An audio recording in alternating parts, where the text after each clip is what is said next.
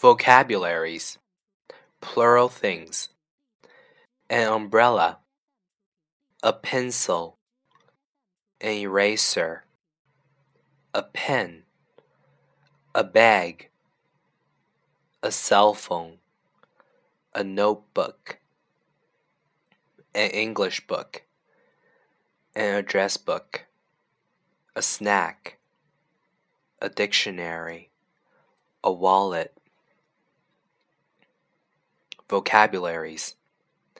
MP3 player, toy, watch, glasses, umbrella, pencil, eraser, notebook, cell phone, bag, pen, English book, snack, address book, wallet, right here.